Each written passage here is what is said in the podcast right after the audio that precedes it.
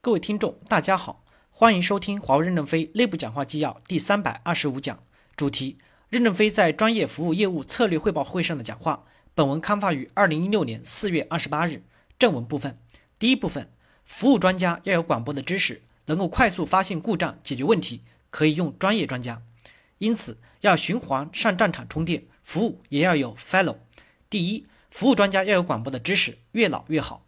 不要总是像研发一样强调年轻化，接受新事物。为什么？这跟摸脉一样，老专家懂得旧网络，旧网络不一定要淘汰，新网络和旧网络同时运行，故障不一定都在新网络上，有可能是旧网络带来的。没有老中医摸摸脉，新医生就得在 CD 上找半天。所以，服务专家和研发专家所走的路线不一样。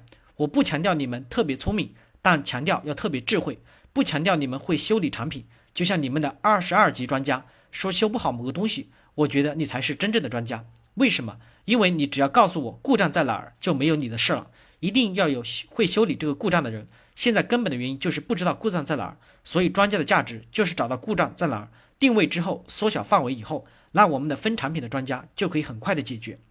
而且 GTS 的专家队伍里还要把研发的骨干圈进来。一旦你们捕捉到这个范围后，现象反映出来，听听他们的意见，看看问题是在哪个设备上。第二，机关专家要循环上战场。每个项目今天的情况和昨天是不一样的。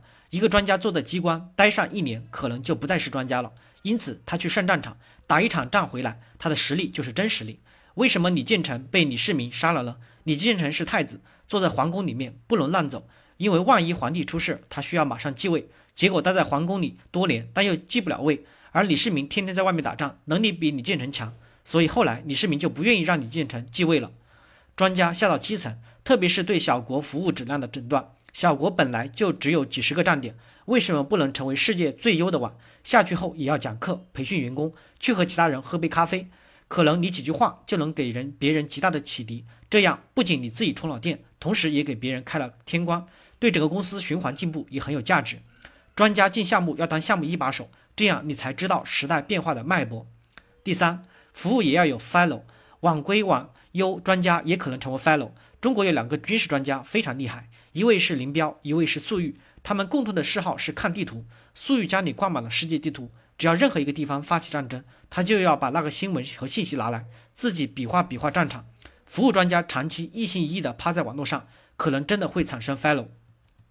第二部分，服务可以有自己的研究机构，研究走向未来的服务模式和策略。交付只能组装产品，不能生产产品。第一。支持服务搞一个服务研究所，研究走向未来的服务模式和策略。不能说设备来了是啥样就啥样，我们要适应这个社会完整的变化，要研究面向未来的很多问题，要面对未来的不确定和做不同的假设。比如，可以假设我们的系统集成方案能满足客户的需求，但也还要有人做这样或那样的假设，这样万一出现新的可能，我们不至于全面陷入被动。第二，可以在日本建立一个交付能力研究所，不跟现在日本两个研究所地点重合。日本人在做细心的工作上很厉害，服务可找一大堆日本人来帮助你们上战场。通过日本交付能力研究所，我们要在工程交付和质量上找一些秘诀。GTS 也要利用全球各地资源的优势。简单产品要做到标准化设计，复杂产品要做到模块化设计，可灵活组装来面对客户界面差异化的场景需求。但末端不确定性的只能组合，不能自建自创建。交付只能组装产品，不能生成产品。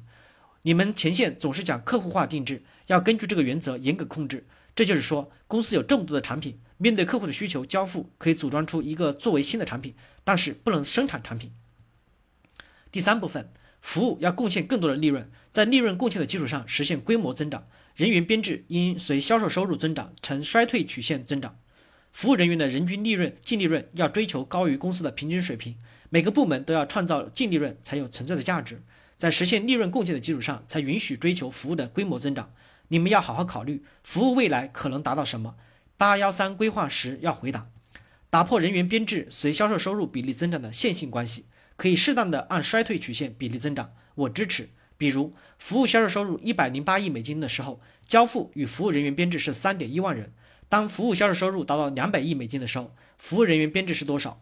当服务销售收入达到两百亿美金的时候，如果服务人员也是按一百零八亿美金到两百亿美金的比例线性增长，那就没有意义了。我们应该是按增长衰减的曲线考核。规模增长怎么让人员编制减少呢？第一，职级，后方专家职级高一些，还是前方员工职级高一些？你们各自调整。公司已经将很多的权限授权给你们了。第二，服务要以项目为中心的运作管理，你们可能有几种项目管理，可能会有不同的场景，把确定性和不确定性的工作分开，百分之九十都可以按固化平台作业，这样人工费用就会降下来。如果说要突破固化，先让后方专家帮你们分析是否需要。第四部分，华为上不碰内容，下不碰数据，建立网络管道操作系统，目的是支持网络更加的简单化。未来网络实际就像高速公路。高速公路是最没有风险的项目，运营商只有在流量有流量的地方建高速公路基础设施就没有风险。为什么呢？车过就会收到钱。华为的奋斗目标就是要使网络更加简单化，只有更加简单，才能应对更加复杂。我所说的管道操作系统，下面是操作管道，中间平台是网络集成，对上还要有能力开发，把所有内容接起来，实现管道的三点衔接，即任何两个点经过一个转接点就能接通。这不就是软件定义网络吗？我们要做就要做这样的平台，把网络简化，那这个平台就有价值，我们就能活下来。我们要把网络能力开放，这个世界是丰富多彩的，未来会有几千万家公司在平台上跑。华为上不碰内容，下不碰数据，内容是一个开放的系统，我们没能力做。数据涉及国家安全问题，我们更不能碰。但是只要做好了网络管道操作系统，天上的咖啡就有可能流到我们的咖啡杯里，怎么不可能呢？系统集成的目的也是使得网络更加的简单。对我们来说，在系统集成的过程中，其实是构建更多的开放能力。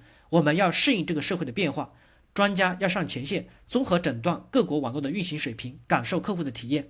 感谢大家的收听。